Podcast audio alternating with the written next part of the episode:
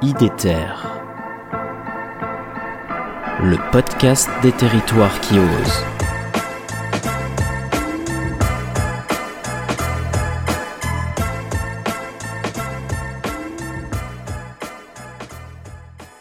Comment, euh, alors je pose souvent cette question, mais je trouve tout ça toujours intéressant. euh, J'imagine, euh, enfin, comment faire venir les 99% de réticents? À voilà à venir, à passer le pas de mon repair shop, euh, parce que euh, on, va, on peut en venir aussi. C'est que c'est plus facile de jeter aujourd'hui que de faire la démarche de la réparer. Complètement. Alors euh, déjà, il n'y a pas que 99% de réticents à la réparation, heureusement. Le- le- Non, mais c'est l'image tu Ouais, vois, des, ouais, un- je vois ce des que tu veux dire, 1% et des. ouais. Ouais, ouais, euh, clairement, euh, c'est-à-dire une fois que on- les convaincus sont déjà venus, euh, une fois que ceux qui n'ont pas le choix sont déjà venus aussi, euh, les autres et et, euh, et on en voit, il y a une prise de conscience un peu collective. Ça reste toujours de la communication au sens large du terme. Hein. Il y a vraiment les actions de, de sensibilisation euh, qui doivent venir en, en- entre autres des, des- des pouvoirs publics, de l'ADEME, etc., des entités qui, qui, qui font la, la, la- la chasse au gaspille. C'est la sensibilisation qui vient. Et après, euh, donc il doit les pousser à faire la démarche. Et après, c'est à nous de leur donner confiance et de leur rendre le service.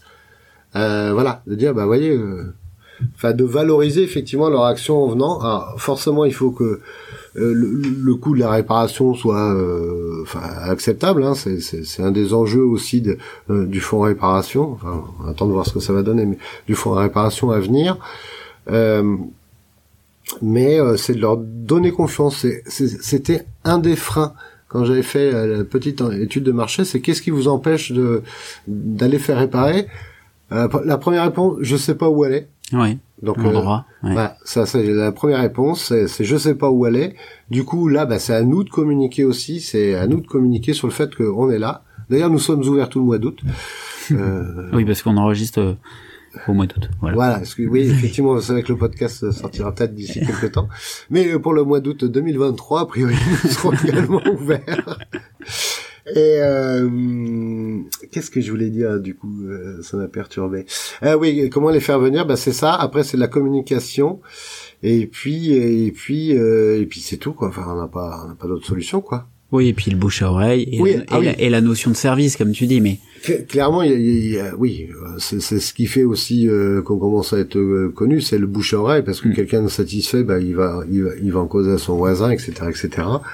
Euh, on n'a malheureusement pas 100% de clients satisfaits, parce que je pense que le 100% n'existe pas. Mm. Euh, dans cela, des fois, on a vu des gens qui, euh, effectivement, naturellement, auraient jeté.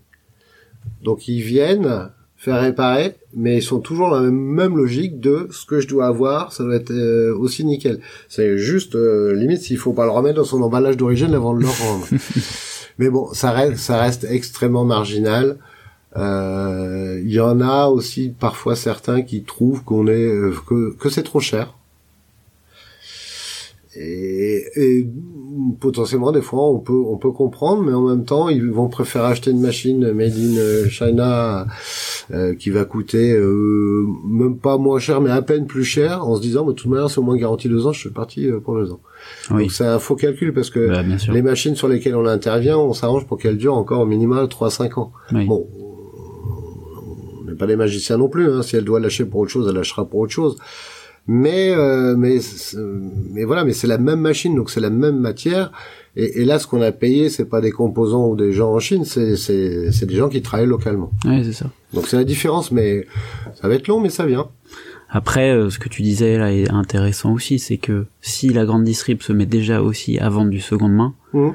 Euh, ça va donner le message aux gens qui euh, préfèrent acheter euh, la machine euh, au premier prix de se dire oui elle est deux ans de garantie mais au bout de trois ans c'est pas grave s'il faut je la rechange etc. Mhm. Ça va donner aussi euh, euh, en tout cas ça peut faire changer ce genre de comportement quoi. Ouais, effectivement, ça peut aider euh, à savoir aussi que les machines euh, neuves sont garanties deux ans. Ouais. Les machines reconditionnées sont quand même garanties un an. Ouais. Quand, vous- quand on fait le, le, le ratio entre les deux, euh, bon, en théorie, il n'y a pas photo, quoi.